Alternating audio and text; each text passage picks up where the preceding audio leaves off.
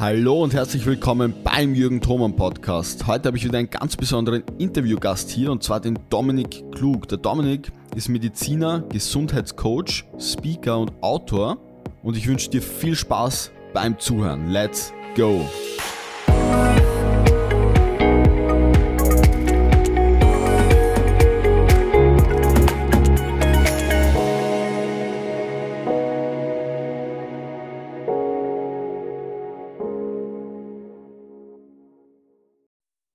Mission ist, dass ich Menschen helfe, ein besseres, längeres und gesünderes Leben zu führen. Das ist das, was ich erreichen möchte. Und wie möchte ich das erreichen? Indem, dass ich Menschen Gesundheit zeige, Gesundheit beibringe, damit sie diese optimieren können und so schlussendlich dann mehr Zeit, mehr Erfolg und auch mehr Geld genießen können am Ende des Tages.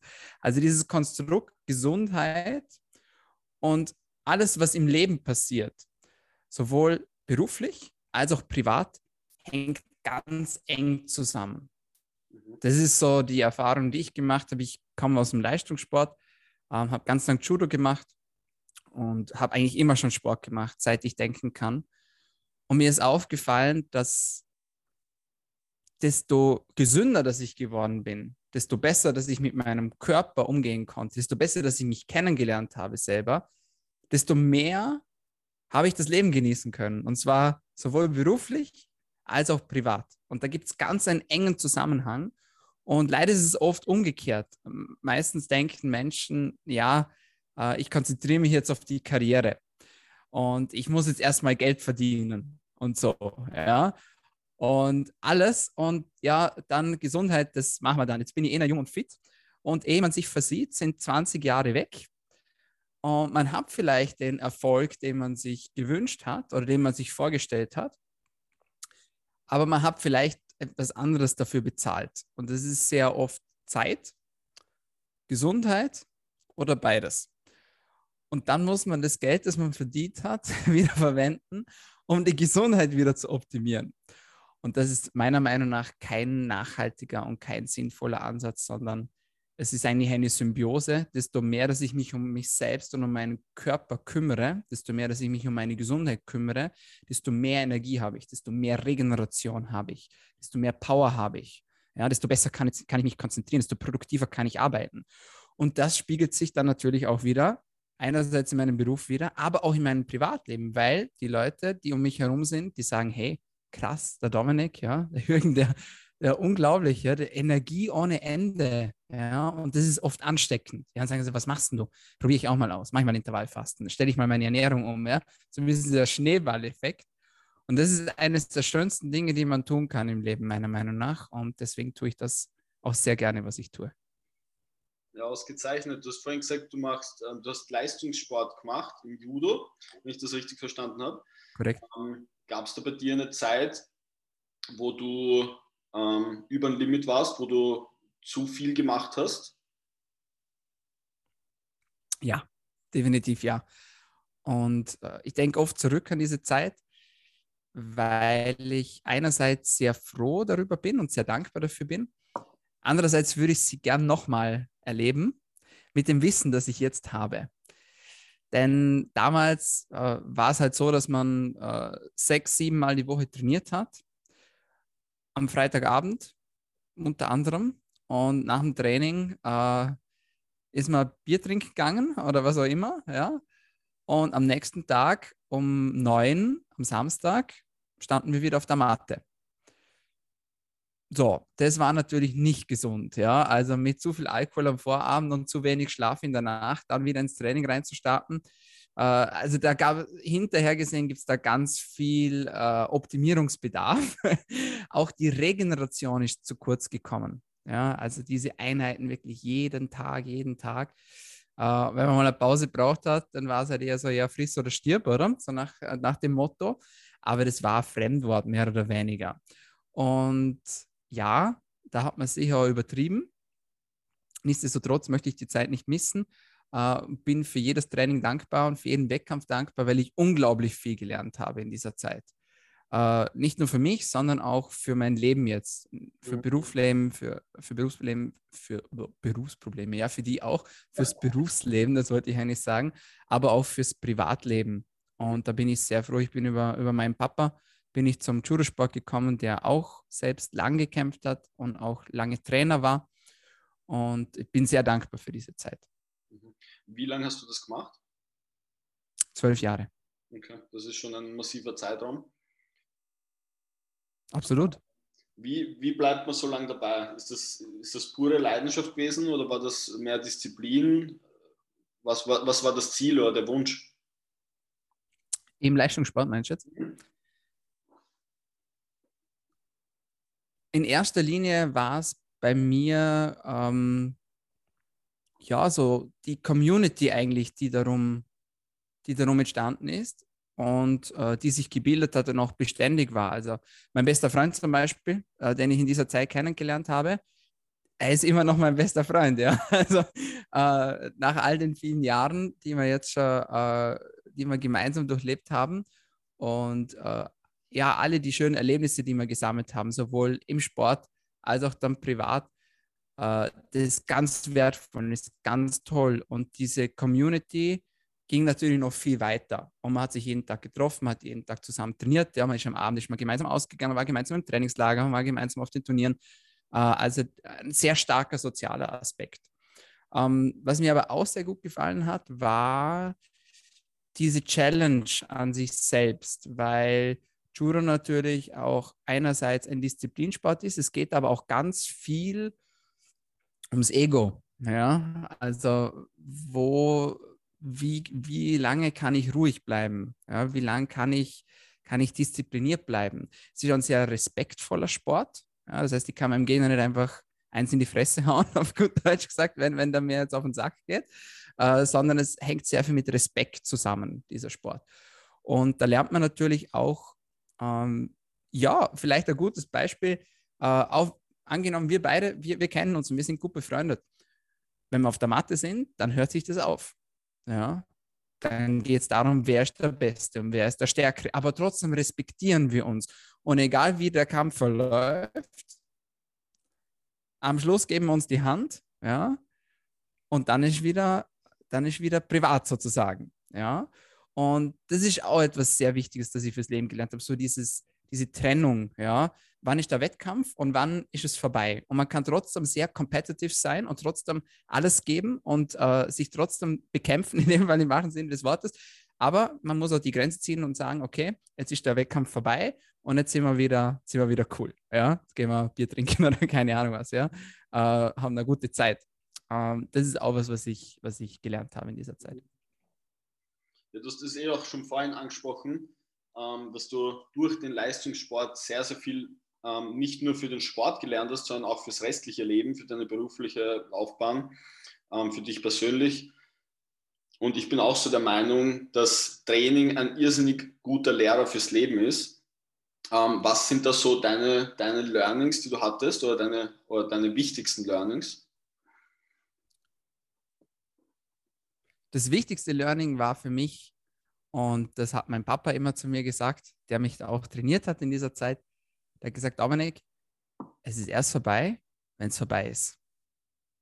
Es ist erst vorbei, wenn es vorbei ist. Der Kampf geht fünf Minuten und in der letzten Sekunde kann sich alles ändern. Und das habe ich ganz oft erlebt und gesehen, wie Leute zu sicher waren und zu siegessicher waren und gemeint haben, sie haben den Kampf in der Tasche und dann haben sie in den letzten zwei Sekunden nicht aufpasst und dann war es halt genau umgekehrt. Ja. Mhm.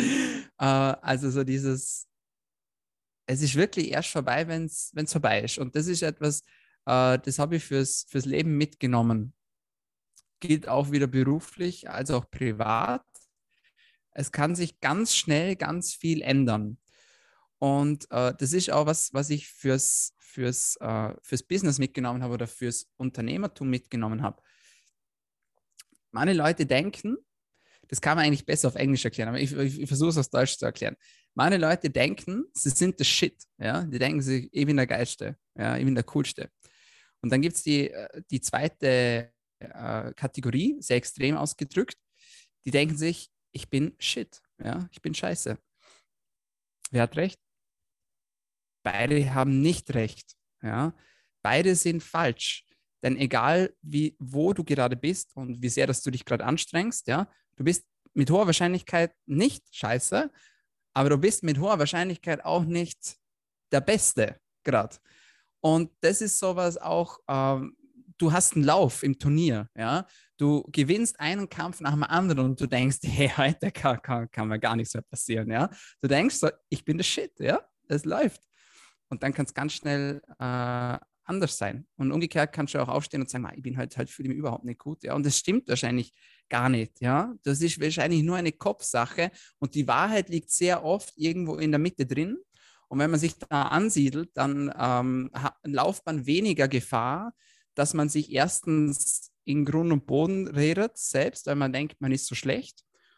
Und zweitens auch, dass man äh, vielleicht so ein bisschen Richtung Arroganz abdriftet äh, und sich dann selber ins Ausschießt. Vielleicht ein Workout weniger macht, ja, vielleicht ein bisschen weniger recherchiert, ein bisschen weniger nachliest und so. Und ehe man sich versieht, Tag für Tag für Tag wird es weniger und weniger und dann auf einmal ist halt diese Konstanz, die man vielleicht sonst gewohnt ist oder die Wins, die man sonst täglich erfahren hat, sind vielleicht auf einmal nicht mehr da. Und das ist sicher auch etwas, das ich äh, aus, dem, aus dem Sport mitgenommen habe.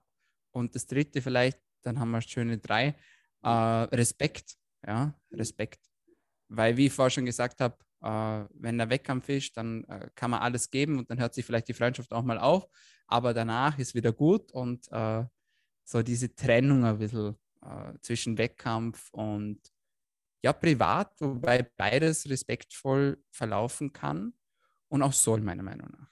Ja.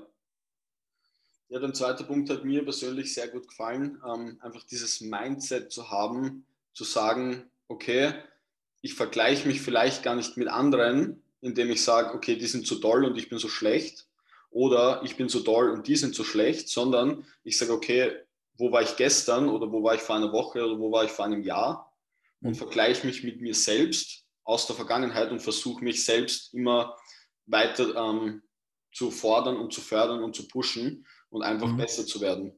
Ganz abgesehen von allen anderen Leuten in meinem Umfeld. Und das ist auch eine sehr, sehr wichtige Sache im, im CrossFit zum Beispiel. Ich weiß nicht, wie du da ähm, im CrossFit drinnen bist, wahrscheinlich nicht sehr, aber bei CrossFit Competitions ist es ja so, dass du ähm, vielleicht 30 Leute bei einer Competition hast und die aber nicht alle zugleich starten, sondern die starten zum Beispiel in drei Heats zu zehn Leuten.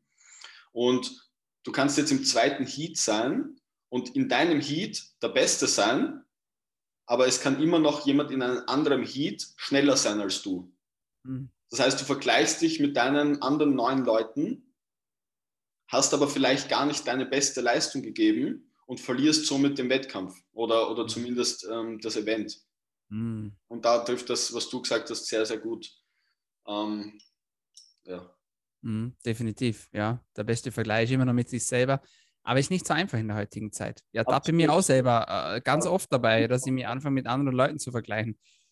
Thema Social Media, ja. Äh, wenn du in einem erfolgreichen Umfeld bist, wo, wo Menschen sowohl beruflich als auch privat einfach extrem erfolgreich sind, was ja ein schönes Umfeld ist, ja, und was man, was, was ich jedem wünschen würde, dass er oder sie so ein Umfeld hat, weil es dich unglaublich inspiriert und unglaublich bereichert.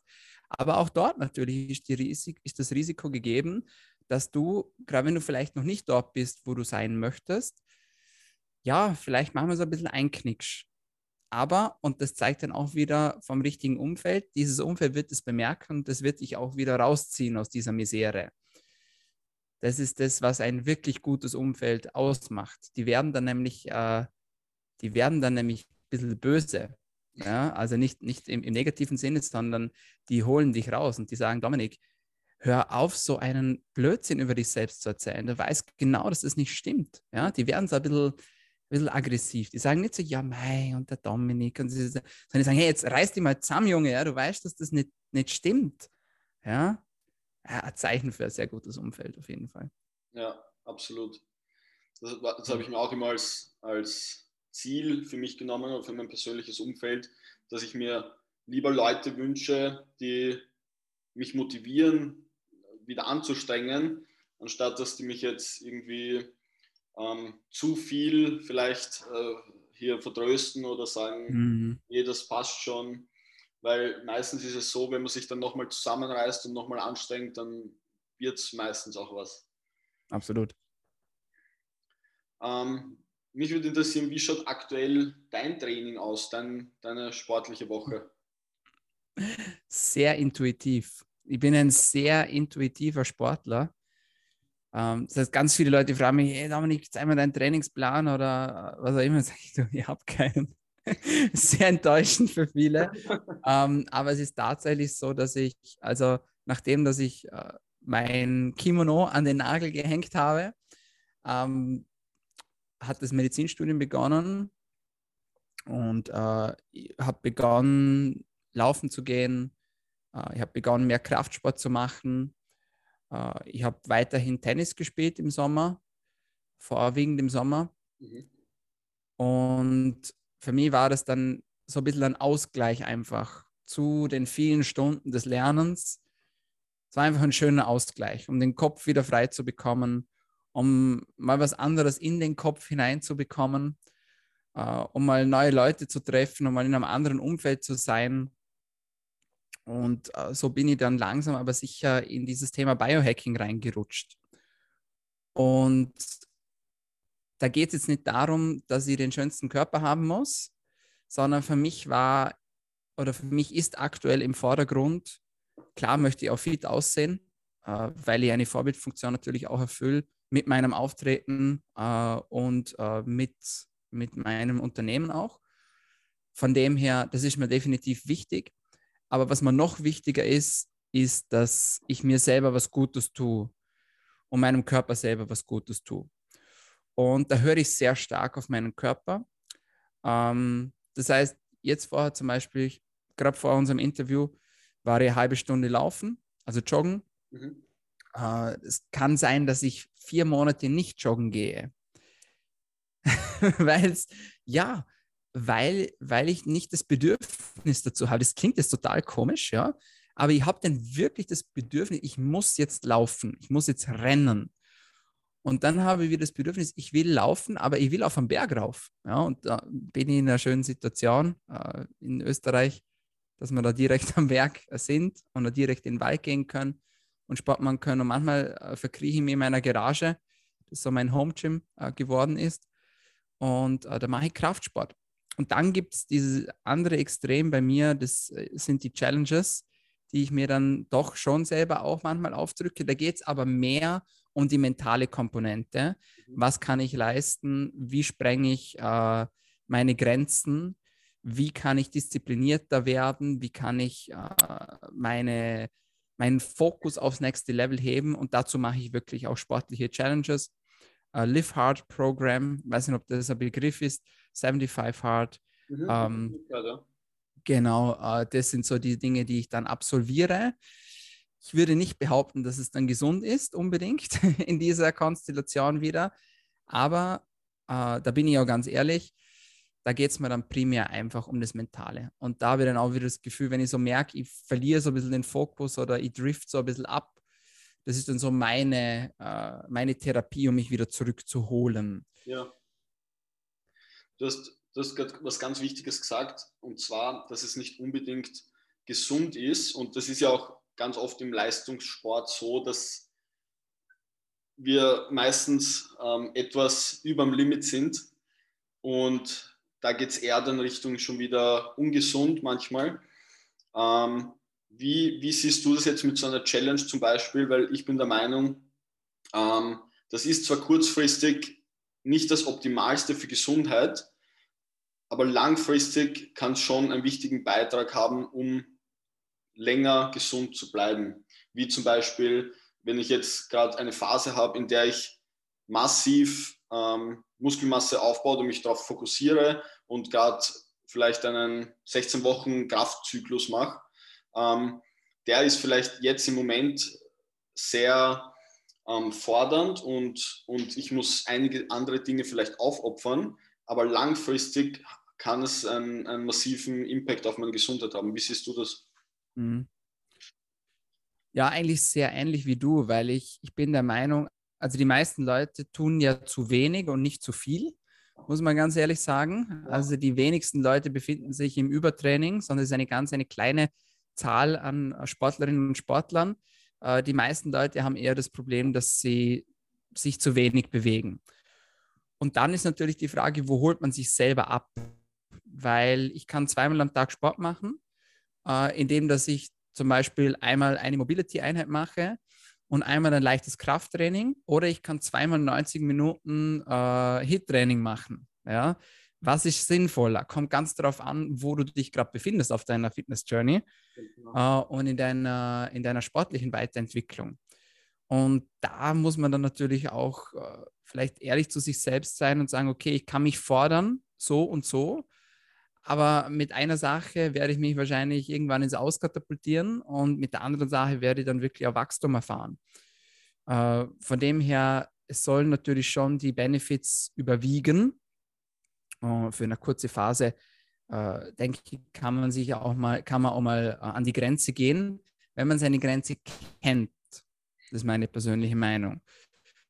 Äh, denn nur wenn man seine Grenzen auch kennt, dann kann man sie auch einhalten. Und wenn jemand schon seit eh und je Sport macht, so wie du und ich, äh, dann, dann ist es natürlich eine andere Grundsituation, eine andere Ausgangssituation, wie für jemanden, äh, der vielleicht jetzt voll die Couch-Potato ist und beschlossen hat, okay, äh, ich, ich will jetzt wieder zweimal am Tag Sport machen, vielleicht nicht die beste Idee. Absolut, ja. Mhm. Ähm, du hast gerade was ganz Lustiges gesagt, nämlich bist du davon ausgegangen, dass ich auch schon seit eh und je Sport mache. Ähm, das ist nicht ganz richtig. Das heißt, also ich habe mich als Kind sehr, sehr viel draußen bewegt, habe Fußball gespielt als Hobby, aber nie irgendwie ähm, als Sport jetzt betrieben. Mhm. Ich bin eigentlich erst seit Anfang 2018 oder Ende, Ende 2017 ähm, quasi reingekippt in diese Leistungssport-Sache, habe eigentlich sehr spät begonnen. Mhm. Ähm, und ich habe genau diesen Fehler oder Fehler würde ich nicht unbedingt sagen.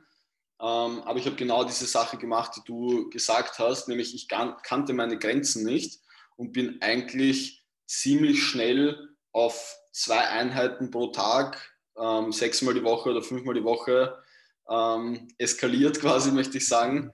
Und das war langfristig natürlich überhaupt nicht tragbar. Mein, mein Körper war das natürlich nicht gewohnt. Ähm, ich bin ziemlich schnell quasi ausgebrannt aber ich muss auch sagen, die meisten Fortschritte im Sport hatte ich zu dieser Zeit.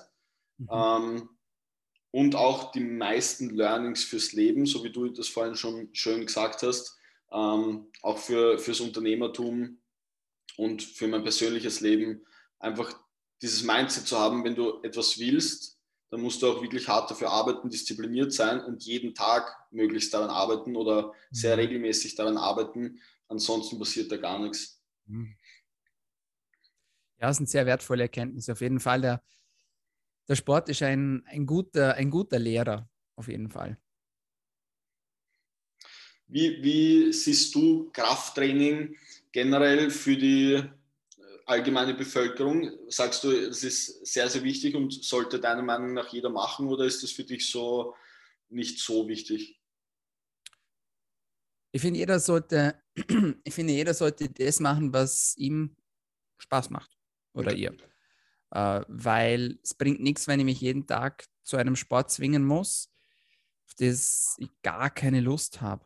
Das äh, wird mit der Zeit maximal mühsam. Mhm. Von dem her, es soll schon, es soll schon herausfordernd sein, meiner Meinung nach, aber es sollte keine Qual sein. Weil das Leben ist zu kurz, um sich äh, jeden Tag zu was zu zwingen, das man eigentlich nicht will. Und ich würde es das ganz bewusst unterscheiden zwischen etwas, das man nicht will oder etwas, das sich nicht gut anfühlt, weil, sind wir uns ganz ehrlich, das Training kurzfristig, ja, das, das, meine Tage sind halt schwieriger als andere, damit man sich motivieren kann. Aber overall macht es dann schlussendlich Spaß. Und das ist das Wichtige. Von dem her ähm, sollte jeder Krafttraining machen, nicht zwingend. Es gibt aber sehr viele Benefits äh, des Kraftsports. Und äh, dieser Benefit ist einfach Muskelaufbau. Mhm. Muskelaufbau, es sollte auch nicht jeder ähm, High-Intensity äh, bzw. Marathon laufen, weil wir als Menschen schon dafür gemacht sind, um lange Strecken zurückzulegen, aber nicht jeden Tag. Ja. Das heißt, wir sind dafür gemacht, um uns zu bewegen, was Schweres zu heben, äh, um uns zu vermehren. Ja, das sind alles Bewegungen, die wir, mit denen wir groß geworden sind, so das Thema Steinzeit und so. Mhm. Und, aber der größte Benefit am Krafttraining ist natürlich der Muskelaufbau.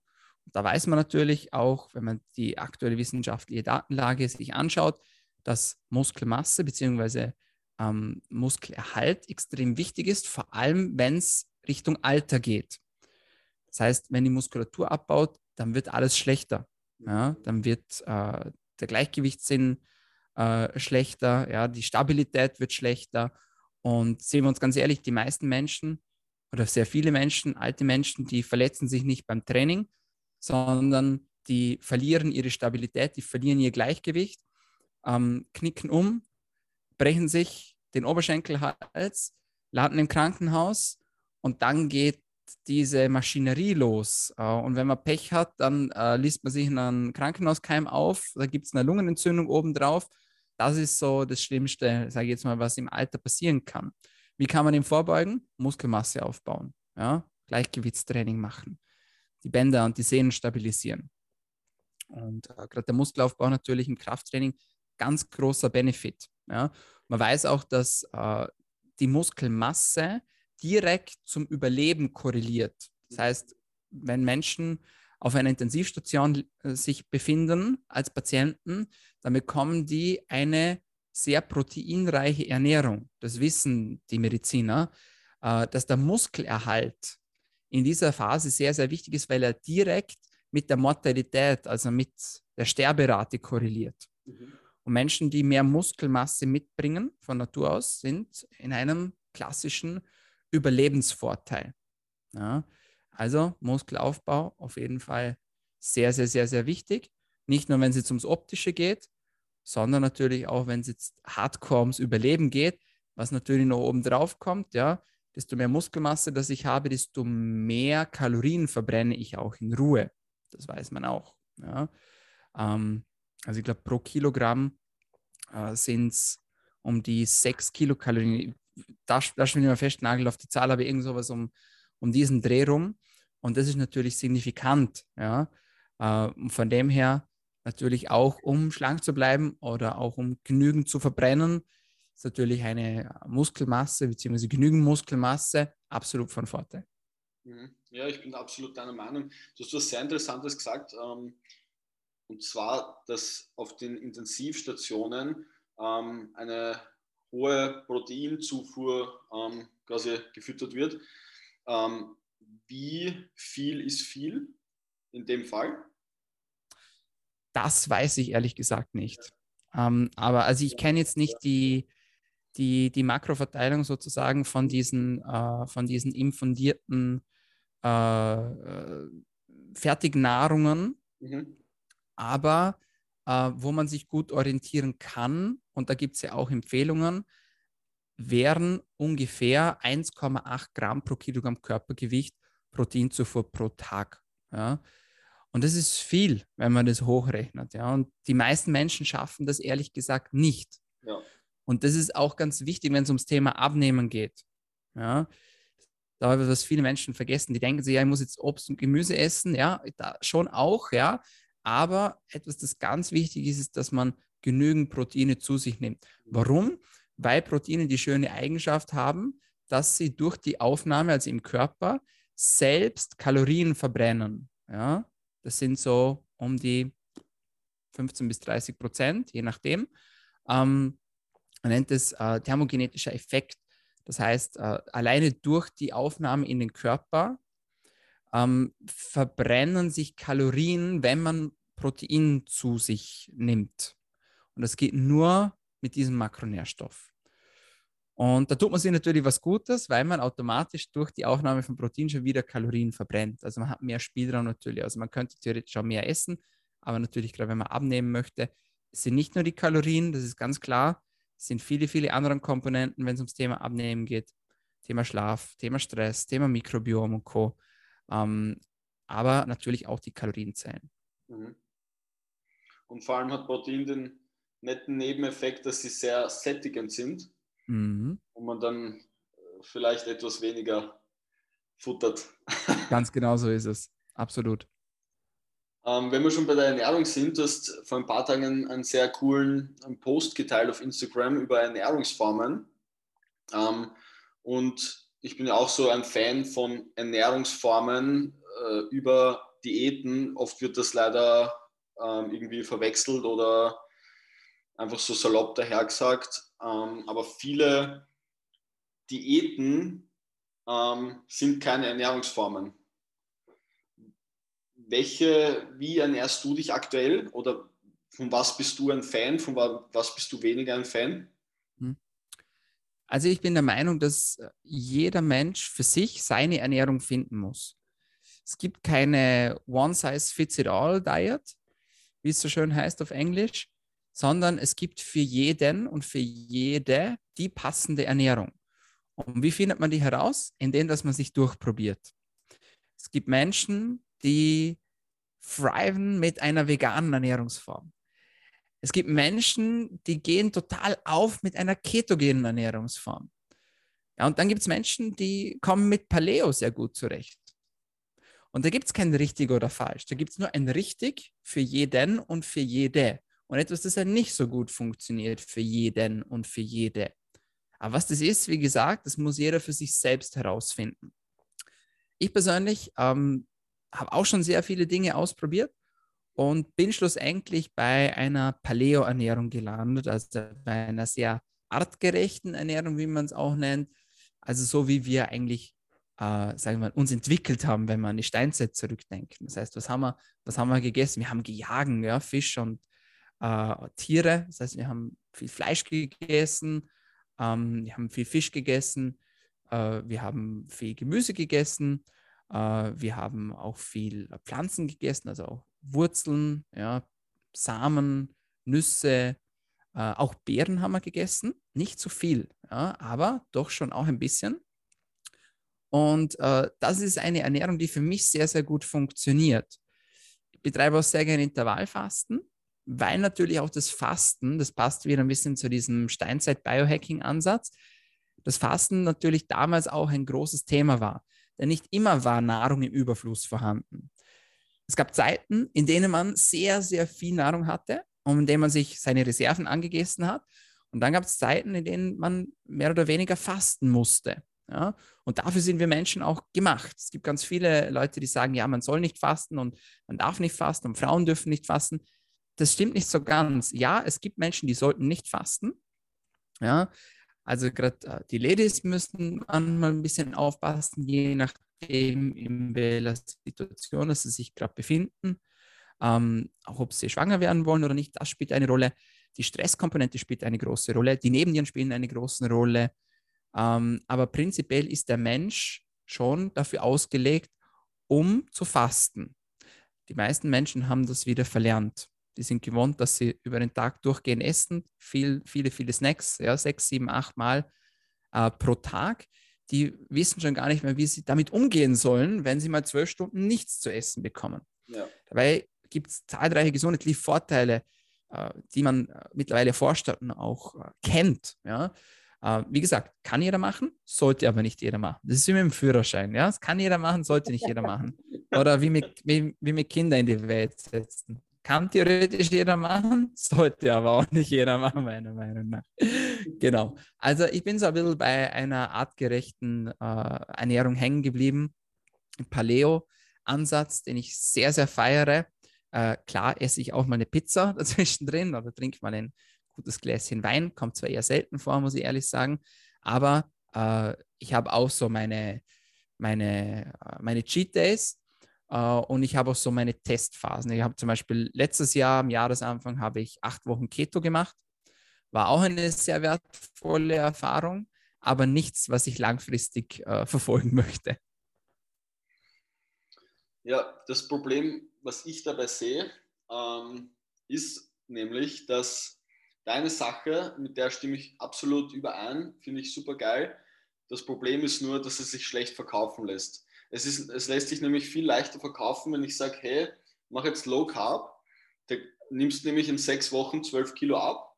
Mhm. und das geht ganz, ganz einfach. Und da ist die rote Pille. Und das kostet 499 Euro das Paket. Ähm, das funktioniert nämlich viel, viel leichter.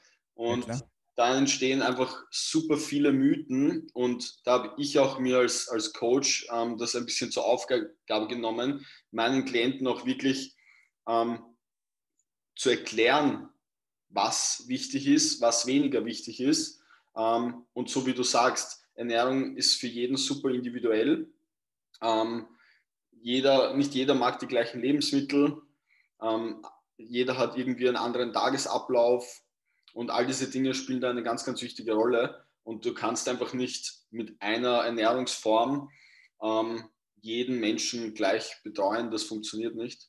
Ähm, das schaue ich auch, dass, dass wir das ganz individuell und pragmatisch angehen. Hm. Ja, das ist ein bisschen der, die Leute suchen immer den Quick Fix. Ja, etwas, was schnell geht, ja, und es sollte nicht zu viel Aufwand sein, ja, und äh, zu viel kosten soll es halt auch nicht. Aber sehen wir uns mal ganz ehrlich, die besten Sachen, ja, jetzt frage ich dich mal, die besten Sachen, denk mal an die besten Sachen, die dir passiert sind im Leben. War das einfach, das zu kriegen? Das sind eher die Dinge das ist immer, das, da kannst du alle fragen, jeden kannst du fragen, ja. Also Job geht, Beziehung etc., ja. Da ganz viele Menschen ertappen sich und sagen sie, okay, ja, stimmt eigentlich, ja, das waren eigentlich meistens hart erkämpfte Sachen, ja. Und wenn man sich das mal bewusst macht und wenn man das verstanden hat im Leben, dann sucht man auch nicht mehr die Quick Fixes, weil dann weiß man, dann, also dann entscheidet man sich eher bewusst für den schweren Weg, wenn man die Wahl hat. Ja, ob ich jetzt links oder rechts abzweige. Wenn man das einmal verstanden hat, dann wählt man bewusst den schwierigeren Weg.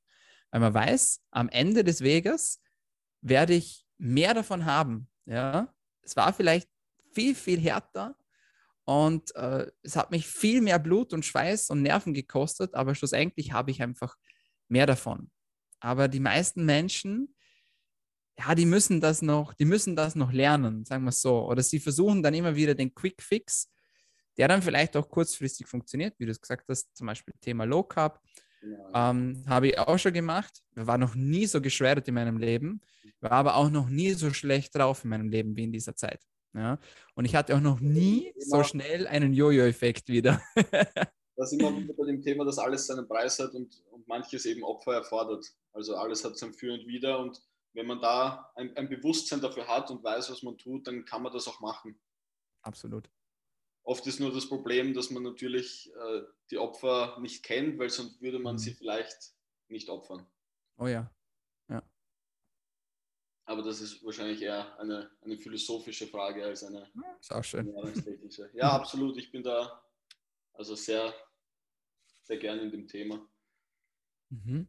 Vielleicht ist das gerade ein, ein guter Übergang ähm, weil du ja Menschen gesünder und fitter machst. Ähm, oft ist es ja so, dass die Problematik vielleicht nicht, also natürlich schon in der Ernährung oder im Sport oder in der Bewegung liegt, aber übergeordnet manchmal in unserer Psyche, ähm, in unseren Gewohnheiten, in unseren Habits. Ähm, wie weit gehst du da in deinem Coaching oder wo sagst du, okay, geht mir zu weit, sollte, sollte man irgendwie anders machen? Hm.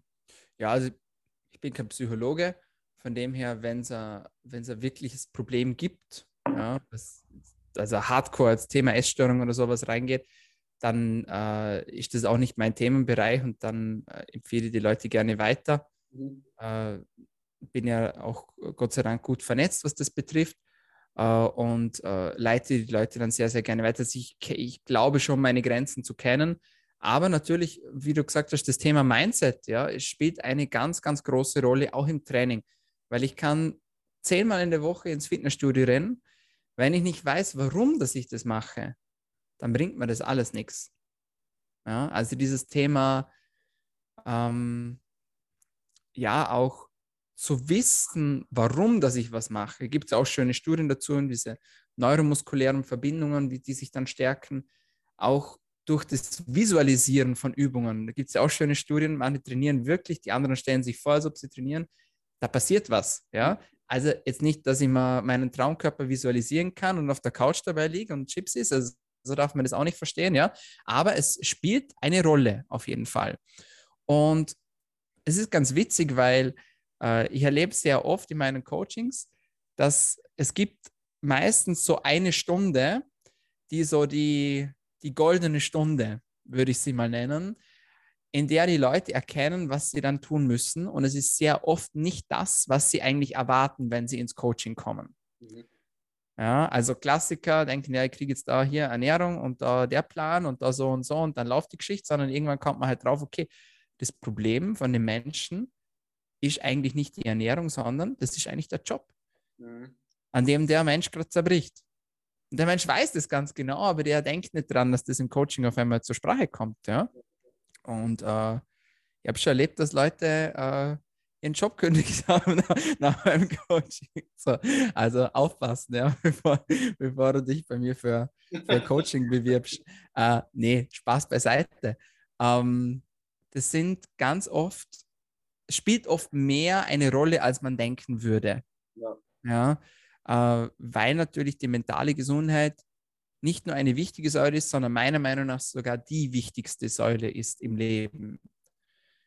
Weil ich kann täglich trainieren, ich kann mich super ernähren, ja, ich kann in die Sauna gehen, ich kann die besten Supplements äh, schlucken, ich kann das beste Umfeld haben, aber wenn ich nicht im, mit meinem Inneren aufräume, wenn ich nicht mit den, mit, mit den Sachen klarkomme, die mich eigentlich beschäftigen, wenn ich meine Vergangenheit nicht aufrolle, wenn ich nicht meinen eigentlichen Zielen, meinen Wünschen, meinen Träumen nachgehe, dann hilft mir das alle nichts und dann kann mir das von innen nach außen kaputt machen, theoretisch. Das kann mich auch krank machen. Ja? Psychosomatische also, ja, das ist absolut. Das ist auch eine, eine große, große Komponente des Ganzen. Mhm. Und das darf man nicht vergessen. Ja, ich bin da absolut bei dir und also für alle, die, jetzt, die das jetzt hören und vielleicht nicht wissen, was psychosomatische Erkrankungen sind. Das sind Erkrankungen, die jetzt nicht unbedingt körperlich bedingt sind, sondern eben eher psychisch bedingt, wie du es vorhin gesagt hast. Wenn dich der Job extrem belastet oder vielleicht du familiäre Probleme hast oder mit der Partnerin oder mit dem Partner Probleme hast, überträgt sich das irgendwann von der Psyche auf den Körper, weil wenn du es irgendwann nicht mehr verarbeiten kannst, sucht sich die Psyche einen Weg, um das irgendwie nach außen zu tragen, um dir quasi ein Signal zu geben, ein Zeichen zu geben, hey, da stimmt was nicht. Mhm. Und vielleicht als, als kurze Ergänzung dazu, oft wird es so abgetan, sagt man, ja, das ist halt psychisch, ja. Das ist nicht nur psychisch. Man weiß aus Untersuchungen, aus Studien, dass jeder Gedanke, jede Emotion, die wir fühlen, dass das einen Prozess auslöst in unserem Gehirn. Das heißt, die Gehirnchemie äh, wird verändert. Ja, es werden verschiedene Neurotransmitter ausgeschüttet und aufgrund dessen fühlen wir das, was wir fühlen. Mhm. Und es hat immer eine Konsequenz. Es hat immer eine Konsequenz. Ja? Egal, ob das was Positives ist oder was Negatives. So, wenn ich gut drauf bin, ja, dann, dann, ja, dann laufe ich ganz anders, ja, dann gehe ich ganz anders durch die Straßen, ja. Wenn man, wenn man einen Gewinn macht, dann jubelt man, man schlägt die Hände über den Kopf zusammen, High Five und so, oder? Da tut sich was körperlich. Ja? Wenn, ich, wenn, ich, wenn ich einen schlechten Tag habe, dann bin ich von der Haltung eher so ein bisschen geknickt, die Stimme, alles. Ja, das hat ja instant Auswirkungen. Ja, und das ist übrigens auch etwas, eine, eine riesen, riesen Sache beim Sport, wo viele vergessen, man verarscht sich eigentlich selber ein bisschen. Ja, denn auch wenn es mir nicht gut geht, wenn ich dann anfange, Sport zu machen, Kraftsport zu machen, fange ich mich an zu bewegen, ja. Als ob ich irgendwie gerade, ja, was, was Großes, was aufbaue, ja. Äh, ich bewege mich, als ob ich gerade Sex habe oder keine Ahnung, ja. Dann denkt dieser Körper, ja, der muss ja gut sein, ja. Und das ist auch ein Grund, warum dass wir uns nach dem Sport so gut fühlen, ja. Eigentlich überlisten wir uns selbst. Also es ist nicht einfach nur psychisch, sondern ja, es ist schon psychisch, aber mit einer Konsequenz, ja.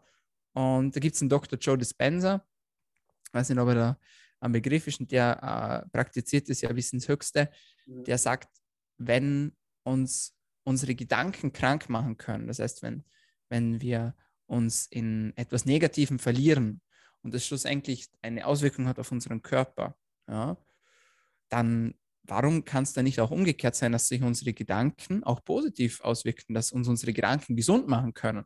Ja, das ist ein übertriebener Ansatz natürlich, aber klar, spielt meiner Meinung nach auch eine sehr wichtige Rolle. Absolut, ja. Ja, Placebo ist ein Ding und das funktioniert ähm, in beide Richtungen. Und mhm. so wie du gesagt hast, also wir sollten uns definitiv damit auseinandersetzen, meiner Meinung nach. Und mhm. vielleicht auch mal nicht nur im, im, in der Ernährung nachschauen, wo der Fehler liegt oder im Sport, sondern vielleicht auch mal drinnen. Du, ich habe auch gesehen, du hast, äh, machst sehr viel über die Darmgesundheit. Da bin ich kompletter Laie. Erzähl uns mal darüber was. Erzähl uns mal, okay, also jetzt kann man drei Stunden, vier Stunden. ich versuche ich versuch, was zu erzählen. Okay, also ähm, der Darm ist ein sehr, sehr interessantes Organ. Und also ich muss dazu sagen, es steckt alles noch ein bisschen in den Kinderschuhen. Also wir haben halt im Studium gelernt, ja, der Darm hat so Verdauung und so, ja. Aber mittlerweile wissen wir zum Beispiel, dass sich 80 Prozent unserer Immunzellen, also 80 Prozent der Immunzellen unseres Körpers, befinden sich im Magen-Darm-Trakt. Mhm. Warum? Weil der Magen-Darm-Trakt eine Schnittstelle ist zwischen außen und innen. Das heißt, wenn wir den Mund aufmachen, ja, da geht es rein und hinten unten geht es wieder raus. Ja, es ist wie ein langes Rohr, sechs Meter langes Rohr ungefähr. Ähm, und wenn wir essen, dann nehmen wir das auf, was wir brauchen oder was wir denken, was wir brauchen und der Rest kommt hinten wieder raus. Mhm. Und das ist natürlich eine Eintrittspforte. Eine Eintrittspforte für Erreger, eine Eintrittspforte für Schadstoffe, für Chemikalien etc. Und deswegen macht es auch Sinn, dass die Natur äh, einen so großen Teil unseres Immunsystems in unseren Magen-Darm-Trakt verlagert hat. Mhm. Weil wir dort natürlich die meisten Kontrollen brauchen, also sozusagen die Polizei, ja, die da kontrolliert, was kommt rein und was kommt nicht rein. Und man kann sich so ein bisschen den Darm äh, so als, als Mauer vorstellen, die unseren Körper, die Stadt umgibt. Und es gibt verschiedene Schutzwände. Das heißt, klar, einerseits die Darm, das Darmgewebe selbst, ja, wobei die Darmzellen dicht an dicht aneinander stehen und es gibt nur eine Zellreihe. Es gibt eine einzige Zellreihe. Und hinter dieser Zellreihe ja, kommt dann noch das Immunsystem oder viele Immunzellen, ja. Und dann gibt es aber schon, dann geht es schon los, oder dann geht es schon rein in den Körper, beziehungsweise in das, in das, in das Blutsystem. Ja. Das heißt, die Barriere ist sehr dünn und somit natürlich auch anfällig für Schäden. Und wenn wir diese Barriere schädigen, es gibt noch weitere, äh, noch weitere Schichten sozusagen, also beispielsweise gibt es ähm, die, die, äh, die Mucosa, das ist sozusagen die Schleimschicht innen drinnen im Darm, wo so wie eine Art Spinnennetz so mal die ersten Erreger mal abfängt, sage ich jetzt mal, und die ersten Toxine abfängt. Und äh, jede dieser Schichten kann geschwächt sein. Und wenn die Zellen selbst auseinanderweichen, und das tun sie physiologischerweise, müssen sie ja, um Stoffe auch aufzunehmen, ja. Aber wenn es zu viel wird, dann spricht man von einem vermehrt durchlässigen Darm oder auch Leaky Gut. Ja. Und das ist natürlich äh, ein, ein Problem für viele Menschen, weil durch die vermehrte Durchlässigkeit des Darms nicht nur vermehrt Stoffe reinkommen können, die wir über die Nahrung zugeführt haben, sondern in unserem Darm leben auch viele, viele, viele Milliarden von Bakterien. Ja, wir haben äh, ungefähr zehnmal so viele Bakterien in unserem Körper, wie wir Körperzellen besitzen. Mhm. Das heißt, wir sind eigentlich mehr Bakterium als Mensch, so, sozusagen. Eine unheimliche Vorstellung für viele, aber etwas, das uns tatsächlich auch am Leben erhält. Und dadurch, dass so viele kleine Tierchen, ja, also Bakterien, Viren, äh, Pilze, ja, Parasiten äh, in unserem Darm leben, und dieser Darm vermehrt durchlässig werden kann, können dann auch vermehrt Bakterien sich in unserem Blutkreislauf bewegen. Und das ist am Anfang vielleicht noch gar kein Problem, aber irgendwann äh, beginnt das Immunsystem diese Dinge so anzugreifen, dass das in weitreichenden Konsequenzen enden kann, wie beispielsweise Autoimmunerkrankungen. Also man vermutet einen großen Zusammenhang auch zwischen Entstehung von Autoimmunerkrankungen und zwischen äh, einer schlechten Darmgesundheit. Und da könnte man jetzt wirklich also stundenlang drüber reden. Äh, ich glaube, was die Hörerinnen und Hörer mitnehmen sollten, ist, der Darm ist eine unglaublich wichtige Komponente des Immunsystems. Und beispielsweise auch der Blinddarm, von dem man lang dachte, ja, der ist halt einfach da. Und wenn man rausschneidet, wenn entzündet wird, dann geht er halt raus. Weiß man mittlerweile, dient höchstwahrscheinlich als Ersatzlager für diese Immunzellen. Also es hat auch alles seinen Sinn. Und ähm, man weiß schon ganz lange und dieses Sprichwort kursiert seit eh und je, ja, alle Krankheiten beginnen im Darm. Und da ist schon was dran, meiner Meinung nach.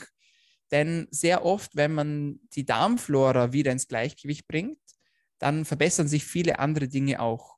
Ja, dann wird das Immunsystem besser, dann wird der Schlaf besser. Ähm, alle diese Dinge, äh, Entzündungen.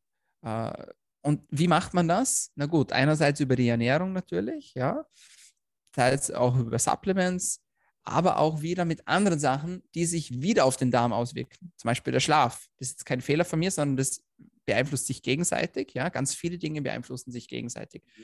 Ähm, was ist noch wichtig zu wissen?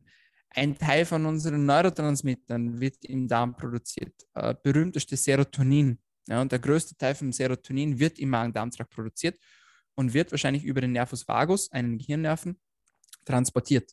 Das heißt, man dachte früher, der Nervus vagus, also dieser zwölfte Hirnnerv, ist ein, ein Nerv, der vom Gehirn ausgeht und halt zu den Organen zieht. Heute weiß man, dass es wahrscheinlich umgekehrt ist, dass es sozusagen eine Straße ist vom Darm zu unserem Gehirn.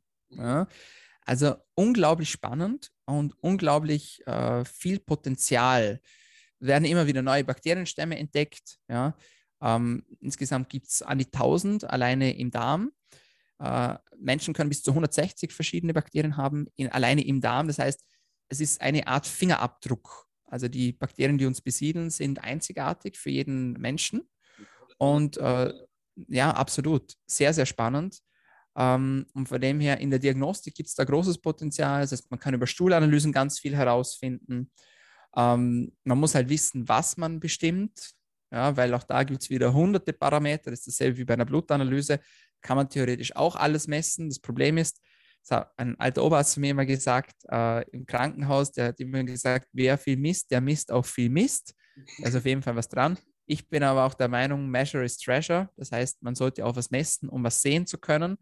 Und da kann der Darm schon sehr, sehr viel äh, Aufstoß geben. Also unerklärte ähm, Gewichtsprobleme, ja, unerklärte Probleme mit dem Immunsystem, ständige Reizdarmsymptomatiken und, und, und, und, und. Alle diese Dinge, äh, wenn das dein Problem ist, dann kann es vielleicht sinnvoll sein, dass man sich mal den Magen-Darm-Trakt mal ein bisschen genauer anschaut.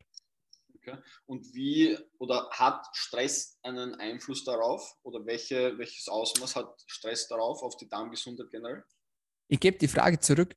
Ähm, warst du schon mal extrem nervös vor einer Prüfung oder so und äh, das hat sich in deinem Stuhlgang bemerkbar gemacht, dass du ein bisschen mehr Durchfall hattest oder so. Ich bin vor jeder Podcast-Aufnahme so nervös. Aber das ist doch, okay, schön, vielen Dank für die Ehrlichkeit, ja. Aber das ist doch unglaublich, oder? Absolut. Das ist doch unglaublich. Wie kann es sein, dass wenn ich, ich bin ja nur unter Anführungszeichen nervös, ja, wie kann es sein, dass sich das auf meinen Darm auswirkt, dass ich dann Durchfall bekomme? Das ist doch, das ist doch unglaublich spannend, oder? Ja. ja. Und also Thema Stress weiß man auch wieder, Entschuldigung, ja? Ich wollte noch dazu sagen, was noch spannender ist, dass es in dem Moment, wo die Nervosität aufhört, meistens, wenn, die, wenn das äh, gewisse etwas anfängt, bei mir jetzt der Podcast, sobald der anfängt, ist das auch wieder weg. Also in, in der Sekunde eigentlich. Mhm. Also ein Instant-Effekt, oder? Ja, also das ist schon unglaublich spannend. Und also gerade auch Stress, weiß man, hat Auswirkungen aufs Mikrobiom äh, also auch auf die, auf die Diversität. Man kann sich das mit den Darm vorstellen wie ein, ich vergleiche das immer gern mit einem Teich. Das heißt, da leben ganz viele Tierchen und Arten friedevoll miteinander. Aber es gibt halt so die Guten und Anführungszeichen und die Bösen. Ja, und dann gibt es die Polizei, die halt die Bösen so ein bisschen in Schach hält. Und wenn halt die Bösen zu viel werden oder die Polizei zu wenig wird, dann werden halt die Bösen zu viel. Ja, und dann hat man halt äh, vermehrte äh, Problematik von, wie sagt man das, Parasiten. Ja? Ähm, und so ist es auch im Darm. Ja? Und wenn ich äh, einen Schluck Cola in den Teich hineinleere, dann äh, macht es einen Impact, aber er wird sich wiederholen. Wenn ich aber jeden Tag eine Flasche hineinleere, dann wird irgendwann in dem Teich nicht mehr Wasser drin sein, sondern nur noch Cola und die Tiere, die da drin leben, die werden halt sterben. Ja? Äh, und genauso kennt man viele Disruptoren, nennt man das, des Mikrobioms. Äh, und einer dieser Disruptoren ist Stress. Ja? Schlafmangel ist ein weiterer, falsche Ernährung, ja? also insbesondere Zucker, Alkohol, aber auch Geschichten wie äh, Elektrosmog, ja? Äh, Insektizide, Pestizide, alle diese Dinge können die Darmflora aus dem Gleichgewicht bringen. Mhm. Das ist sehr spannend. Das ist auf jeden Fall ein Thema, wo ich mich noch einlesen muss. Es ist ein Universum, ein Universum. Also, äh, sich, also ich würde nicht behaupten, dass ich, dass ich da mich äh, extrem gut damit auskenne, weil täglich neue Studien aufploppen. Mhm. Ja, also es ist so, man geht da hinein und dann befindet man sich in diesem riesen Universum und denkt sich so, wow, krass, mega spannend. Und dann beginnt man was zu verstehen und dann kommt das nächste und dann merkt man wieder, okay, irgendwie habe ich noch gar nichts verstanden und das geht dann immer weiter und dann irgendwann fügen sich so die Puzzleteile zusammen. Aber das ist was, mit dem kann man sich das ganze Leben lang beschäftigen, wahrscheinlich. Ja, ja geil. Ähm, was wir jetzt schon oft angesprochen haben oder du oft angesprochen hast, ist das Thema Schlaf. Ich bin auch ein irrsinniger ähm, Fan vom Schlafen und ich habe auch die Erfahrung gemacht, dass die meisten meiner Athleten oder Klienten tendenziell zu wenig schlafen und ich bin der Meinung, Leute, schlaft mehr. Das ist natürlich super verallgemeinert und das ist auch wieder ein individuelles Thema. Aber wie wichtig ist für dich das Thema Schlafen? Sehr, sehr, sehr, sehr, sehr, sehr, sehr, sehr wichtig. ähm, ich habe früher gar nicht gern geschlafen. Es war für mich so, ja, schlafen kann ich, wenn ich top bin. Ja. Der Tag hat 24 Stunden und ich will das meiste davon ausnützen. Und ich hatte eine Zeit lang, in der ich gar nicht viel geschlafen habe, also nur fünf, sechs Stunden. Und ähm, das war wahrscheinlich keine gute Idee, denn man weiß, dass Menschen, die einen chronischen Schlafmangel haben, eine erhöhte Sterblichkeitsrate besitzen. Also diese Mortalitätsrate geht wieder hoch. Das heißt unter fünf Stunden. Ja. Interessanterweise geht sie aber auch hoch, wenn man zu viel schläft. Mhm. Ja, also so ab achteinhalb, neun Stunden äh, tritt derselbe Effekt wahrscheinlich auf. Das heißt, die goldene Wahrheit liegt wie so oft äh, in der Mitte. Es gibt Studien, die sagen, sechseinhalb Stunden oder sechs Stunden, 28 Minuten, sowas ist die perfekte Schlafdauer, wobei das natürlich auch wieder für jeden und für jede individuell ist. Ja. Was für mich sehr, sehr wichtig ist, und ähm, das steht auch im Buch Upgrade Yourself, äh, ist die, die Schlafqualität. Mhm. Ja? Das heißt, wenn ich sechs Stunden sehr, sehr gut schlafe, dann ist das besser, wie wenn ich neun Stunden schlafe, aber zehnmal in dieser Zeit aufwache. Ja. Ja?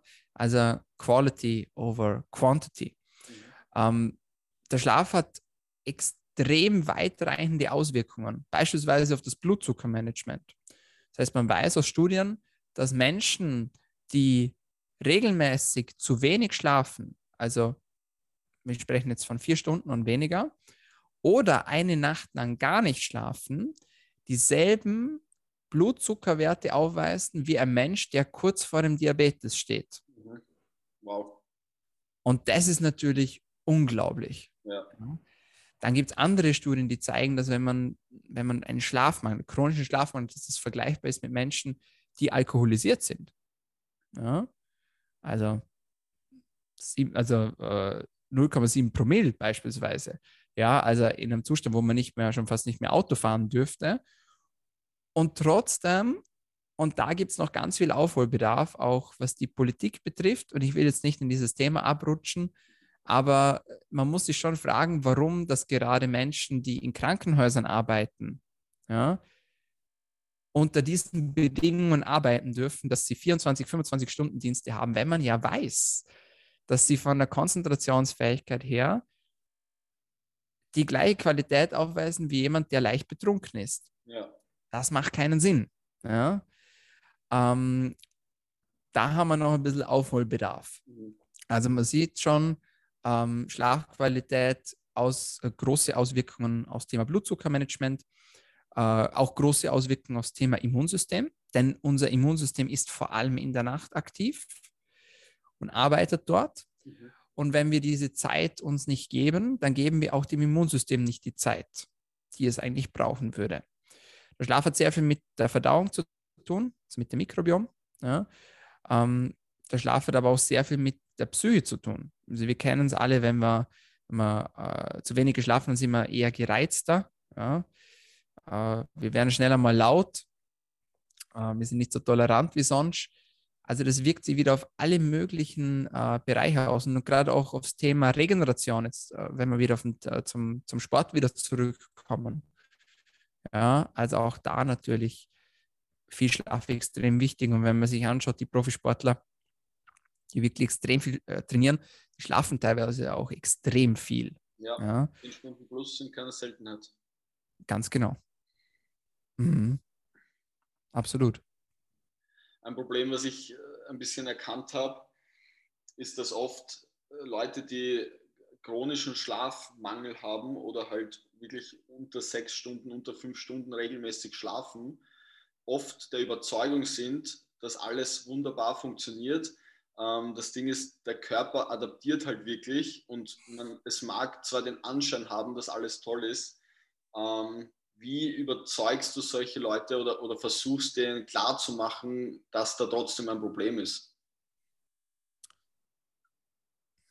Alles, was der Mensch sieht oder alles, was der Mensch nicht sieht, das glaubt auch nicht. Aber nur wenn man etwas nicht sieht, heißt es nicht, dass es nicht da ist. Ganz genau. Von dem her die beste Möglichkeit, äh, einem Menschen äh, das zu zeigen, wäre, dass er einfach mal den Schlaf aufzeichnet mit einer App oder mit einem mhm. Tracker. Mhm. Ja. Äh, klassisches Beispiel, Alkohol. Viele Menschen sagen, ja, wenn ich Alkohol trinke, dann schlafe ich so gut. Ja, da kann ich so gut einschlafen. Und viele trinken dann ein Gläschen vorm ins Bett gehen. Ja. Und äh, die Leute fallen aus allen Wolken, wenn sie anfangen, ihren Schlaf zu tracken und sehen, wie die Schlafqualität sich verändert mit und ohne Alkohol. Und zwar ändert sich vor allem der Schlafzyklus. Das heißt, wir haben normalerweise einen eine, eine Abfolge von Schlafphasen. Das heißt, wir sind wach, dann gehen wir äh, in den Leichtschlaf, dann in den Tiefschlaf, dann in den REM-Schlaf ähm, und dann wiederholen sich diese Zyklen. Mhm. Und äh, man bekommt dann so, wenn man von, von, wach nach von wach nach Schlafen geht, bekommt man so eine Wellenform sozusagen, wenn man das trackt. Ähm, und viele bemerken dann, wenn sie dann Alkohol trinken, dass dieser Rhythmus komplett zerstört wird. Komplett zerstört. Und das glaubt man nur dann, wenn man sieht, weil man ist ja eigentlich der Meinung, ich kann ja schneller einschlafen. Das stimmt, auch die Einschlafzeit verkürzt sich auch unter Alkoholkonsum, aber die Schlafqualität sinkt dramatisch. Ja. Denn wenn es so wäre, dann würde jeder, der feiern geht und danach zehn Stunden schläft, der wäre ja mega erholt, ja. Aber es ist ja natürlich nicht so, wie wir, wie wir das alle wissen. Ja. Von dem her äh, einfach mal aufzeigen, äh, wie sich das Ganze auch bemerkbar machen kann und wie sich äh, solche Dinge, also jetzt nicht nur Alkohol, sondern auch natürlich zu wenig Schlaf auf die Qualität auswirkt. Und ich bin ganz bei dir, man gewöhnt sich an alles, ja. Und sind wir uns ganz ehrlich, die meisten Menschen wissen gar nicht mehr, wie sich 100% anfühlen von der Energie, weil sie mit 30, 40% durchs Leben gehen. Und äh, für die ist dann, also wenn für dich ein schlechter Tag ist mit 70, 80 Prozent, ist das für viele ein unglaublich guter Tag. Ja? Also diese Awareness zu schaffen, ist gar nicht so einfach ab und zu. Ja, ich habe auch für mich schon vor längerem entschieden, dass ich mir quasi diesen Luxus in meinem Leben ähm, gönne, zu sagen, okay, immer wenn es mir möglich ist oder ich mache es mir zur Priorität, dass es möglich ist, dass ich wirklich ohne Wecker aufstehe. Mhm. Und das hat eigentlich einen massiven Einfluss auf mein gesamtes Leben gehabt, auf meine Leistung im Sport, im, im beruflichen und natürlich auch auf meine persönliche Weiterentwicklung, mhm. auf meine Beziehungen. Ähm, das tut mir so gut. Jetzt aktuell habe ich nicht mehr, also ich stehe jetzt hin und wieder trotzdem mit Wecker auf, einfach weil es äh, die Termine, der Beruf, was auch immer erfordert. Es stört mich auch nicht, aber es ist schon ein, ein Boost äh, meines Lebensgefühls, einfach zu sagen, ich stehe ohne Wecker auf. Das, hat, das macht sehr viel aus. Ja, absolut. Absolut. Das glaube ich dir. Schöne, also schöne Lebensqualität auf jeden Fall. Ja, absolut. Ähm, mhm. Eine Frage hätte ich noch bezüglich dem Schlafen. Mhm. welche Supplements machen Sinn? Wie schaut es aus mit Magnesium? Wie schaut es aus mit Melatonin? Empfiehlst du grundsätzlich Melatonin? Was, was gibt es da zum Beachten zu wissen? Ist super individuell. Es mhm. gibt Menschen, die vertragen gar kein Melatonin beispielsweise. Also ich tue mir schwer, pauschal Dinge zu empfehlen, weil äh, klar, es gibt Supplements, die theoretisch, theoretisch kann man alles nehmen. Also man kann alles machen. Die Frage ist, sollte man auch alles machen, was man machen kann? Sehen wir wieder bei diesem Thema von vorher. Äh, aber bleiben wir vielleicht kurz beim Melatonin. Äh, was ist Melatonin? Melatonin ist unser berühmtestes Schlafhormon. Ja, wird übrigens auch ein Teil davon im Magen-Darm-Trakt gebildet, das wissen die wenigsten. Ähm, und dieses Melatonin macht uns müde. Und äh, falls dies, diese Aufnahme doch in Videoform veröffentlicht wird, dann sieht man mich mit so einer komischen Brille. Das ist eine Blaulichtfilterbrille. Äh, und gerade am Abend trage ich die, damit sozusagen das blaue Licht geblockt wird, mhm. weil das blaue Licht unterdrückt die Melatoninausschüttung im Körper. Und äh, wie gesagt, dieses Melatonin macht uns primär müde. Es ist aber auch so eine Art Recharge-Hormon, also so ein, wie wenn ich das Handy anstecke über Nacht zum, äh, zum Aufladen. Ähm, Melatonin hat aber noch viele, viele andere Effekte auf den Körper. Äh, spielt eine Rolle im, im Immunsystem, äh, Knochenstoffwechsel, Muskelstoffwechsel, Thema Schwangerschaft. Äh, in all diesen Bereichen äh, spielt Melatonin äh, eine Rolle. Wir wissen, dass sich der Melatoninstoffwechsel verändert im Laufe der Zeit. Das heißt, alte Menschen produzieren nicht mehr so viel Melatonin und können auch nicht mehr so viel Melatonin aufnehmen. Das ist auch ein Grund, warum das viele Menschen weniger lange schlafen, wenn sie älter werden. Mhm. Ähm, von dem her, wer sollte Melatonin nehmen? Klar, Menschen, die Schlafprobleme haben, können es ausprobieren. Ja, es ist ja nicht mehr verschreibungspflichtig mittlerweile. Äh, es ist aber kein Supplement, das man einfach in einer Standarddosis einnimmt, sondern Melatonin hat eine sehr große Bandbreite. Und wie gesagt, manche Menschen reagieren sehr sensibel auf Melatonin und manche müssen eine zehnfache Dosis einnehmen von jemand anderem, bis sie äh, Effekte spüren.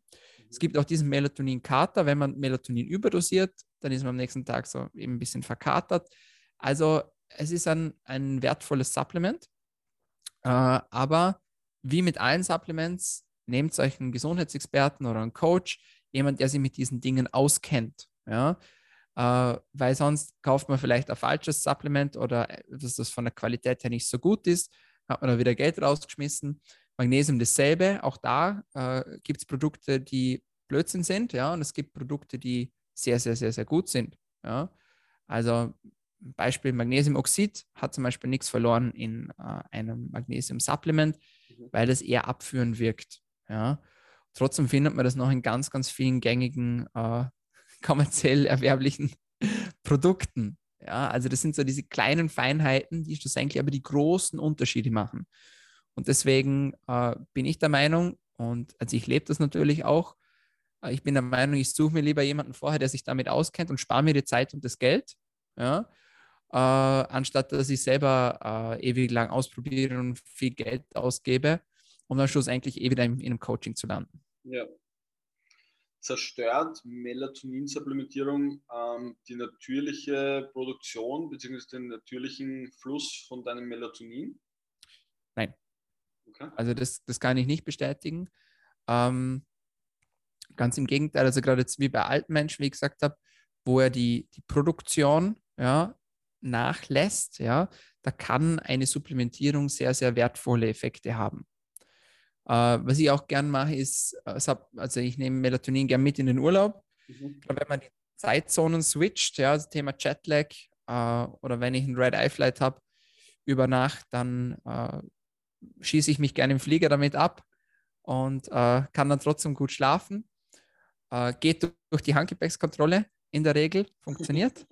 also bislang hat es zumindest bei mir gut funktioniert und auch bei anderen, die ich kenne, von dem her, da muss man keine Angst davor haben. Also auch da kann Melatonin sehr, sehr hilfreich sein. Auch im Schichtdienst kann es sehr, sehr hilfreich sein. Meine Freundin ist Krankenschwester äh, und arbeitet noch im Schichtdienst und verwendet auch regelmäßig Melatonin, wenn sie von der Nachtschicht heimkommt, einfach damit sie auch schlafen kann, äh, mitten untertags, ja, in der, in der wir ja kein Melatonin dann produzieren.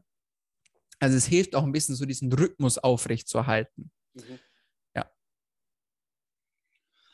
Dominik, vielen, vielen Dank äh, für diesen ganzen Input von dir. Gibt es noch etwas, was du der Community unbedingt mitgeben möchtest? Naja, also so wie ich das jetzt äh, mitgekriegt habe und wie ich das erfahren habe, sind das alle sehr sportbegeisterte Menschen. Äh, Menschen, die wachsen wollen, äh, Menschen, die ihr nächstes Level erreichen wollen. Und äh, dann natürlich du auch Coachings anbietest äh, und ich ja auch, äh, kann ich euch nur einen Tipp geben, wenn ihr das nächste Level von euch erreichen wollt oder wenn ihr ansteht gerade. Und ich glaube, das ist so was, das erfährt jeder Sportler mal, so dass man in dieses Plateau reinkommt. Und äh, ich kenne das, ich habe das auch. Äh, und ich habe mir immer und immer und immer, wenn ich in so ein Plateau gelangt bin, habe ich mir Hilfe geholt. Ja. Uh, und viele haben sehr große Scheu davor, sich Hilfe zu holen, weil sie meinen, sie können das selber und uh, sie probieren da lieber selber.